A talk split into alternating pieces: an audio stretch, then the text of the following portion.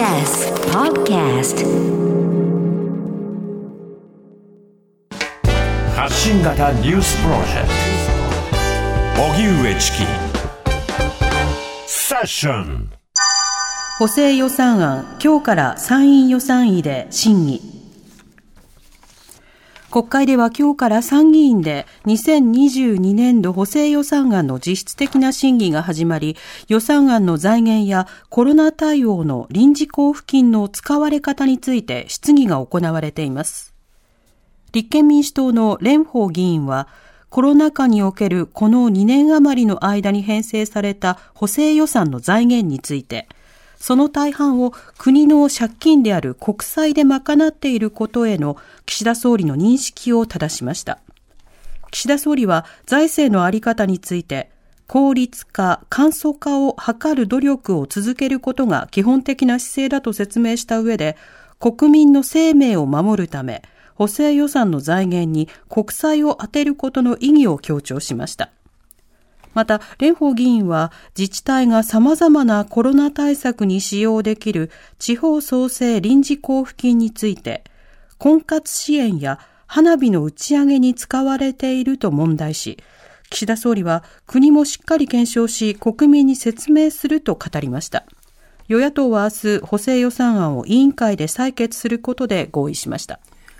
それでは今日は参議院の予算委員会、はい、2022年度の補正予算案が議論されています。はい、ということで、経済政策についての議論が与野党間で交わされているという格好になります。うん、では、音声一部聞いていきましょう。立憲民主党蓮舫議員と鈴木財務大臣、そして岸田総理とのやりとりで、これまでに組まれてきた補正予算、その総額や使途などについてのやりとりが行われています。令和2年度から令和4年度、に編成されました一般会計補正予算について、その歳出補正額を合計いたしますと、111兆7202億円です。また、これらの補正予算に伴う国債発行額は、合計104兆7566億円です。112兆円のうち、105兆が国の借金。で今回の補正は全財源が国債です。総理ね、国債以外の財源確保の努力って何かされてるんですか？岸田文雄内閣総理大臣。はい、あのまあ、財源確保については、あそえー、そもそもこの経済の成長を引き出すことによって、まあ、税収を引き上げる、えー、そして、まあ、政府においても絶えずこの、えー、予算というものを、えー、検証し、財政の在り方について考えていく、こうした効率化、簡素化、こうした努力を続けていく。私はこれまであの財政規律を守る立場ではありましたが、この中で財政出動は仕方ないと思ってます、特に今の円安と物価高、財政出動しなければ国民生活を守れないと思ってる、ただこの2年間の112兆、うちほとんどが国債発行なんですが、これはワイズスペンディングされてきたとお考えでしょうか？えー、この財政をえー、より国民の安心につながるように思い切って、まあ、出動するという姿勢は、決して間違いではなかったと思います。あのそして、えーまあ、今後、まあ、財政、その財政出動のありようについては、まあ、引き続き検証しながら、えー、今後につなげていく、こうした努力も合わせて行っていきたいと考えます。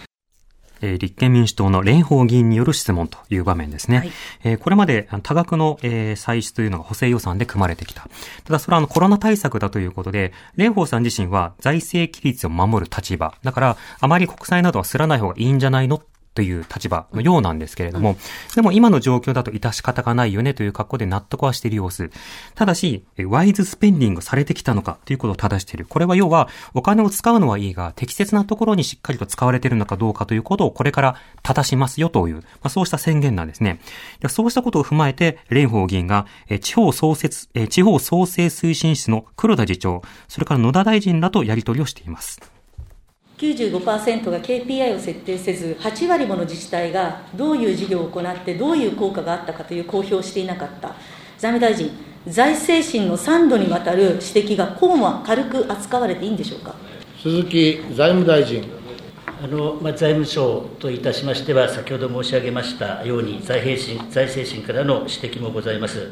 あの真に必要なものか、精査、検証を行うこと、これが重要なことであると考えております。例えば東京のある自治体、4か月間、すべての世帯に1世帯60枚のゴミ袋無償配布、国費0.8億使われました、これ、どんな成果が得られました？お答えいたします。ご指摘の事業は、新型コロナウイルス感染症の拡大に伴います、休業等で収入が減少した市民生活を支援するため、外出自粛による家庭ごみの排出量が増えることに伴います、ゴミの指定収集袋の全国開放を行う事業と承っております。実際によりますと、全戸に1世帯当たり61枚 配布をすることで、1世帯当たり1200円相当の支援が行われたと。全校数でいきますと、約3万6000世帯。えー、配布枚数でいくと220万世帯の配布ができたというふうに受け止め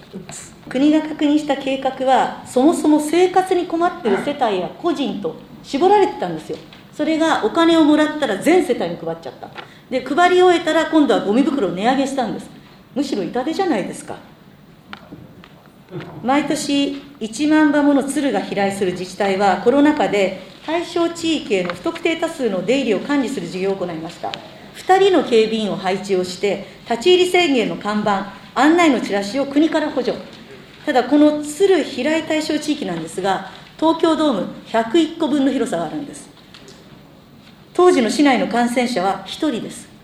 ここに2人の警備員と看板とチラシで、どんなコロナ対策でどんな地方創生なんですか、大臣、これどう思います？ちょっと大臣、たまには答えていただきます。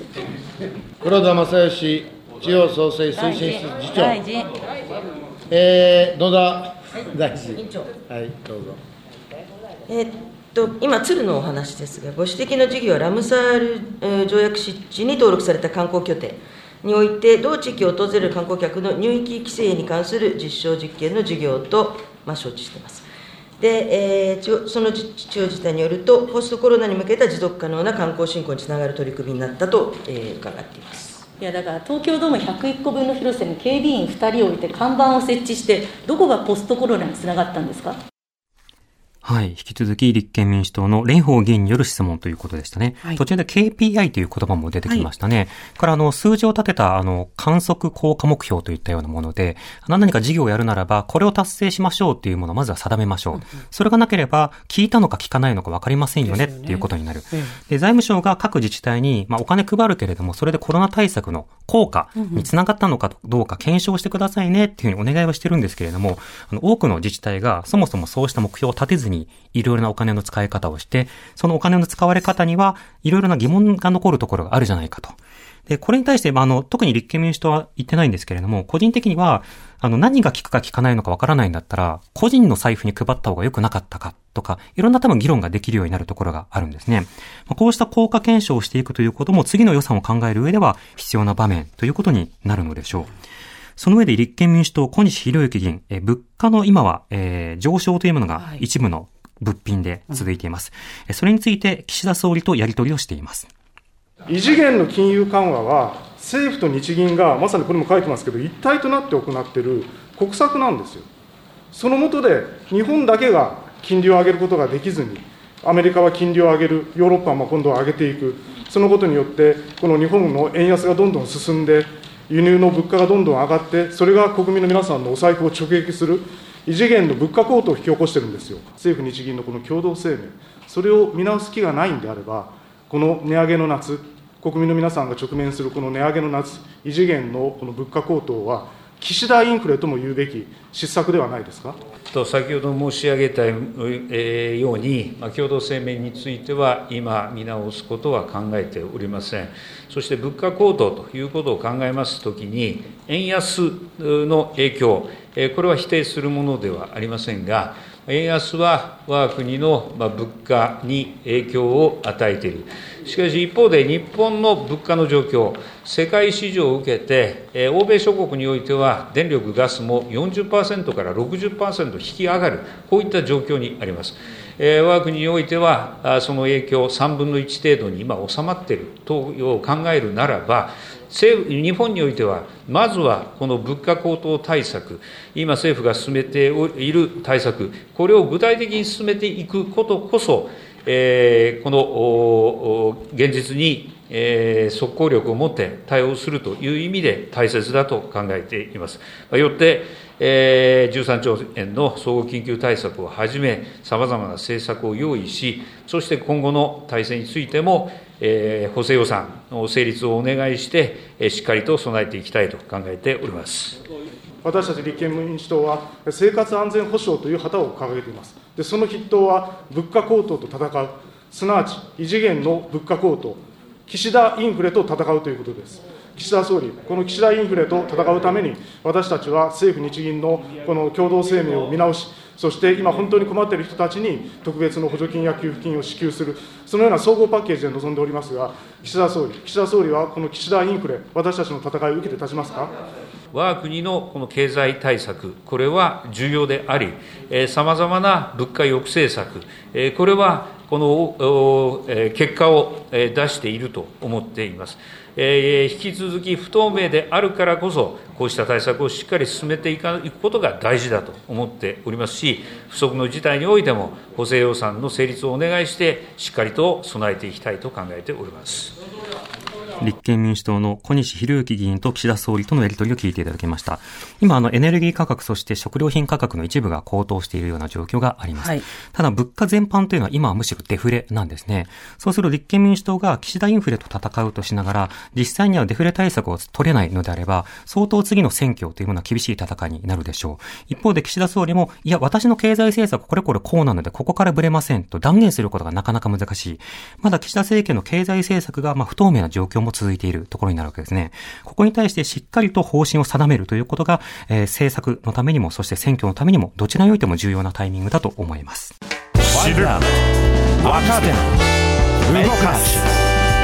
荻上チキ、セッション。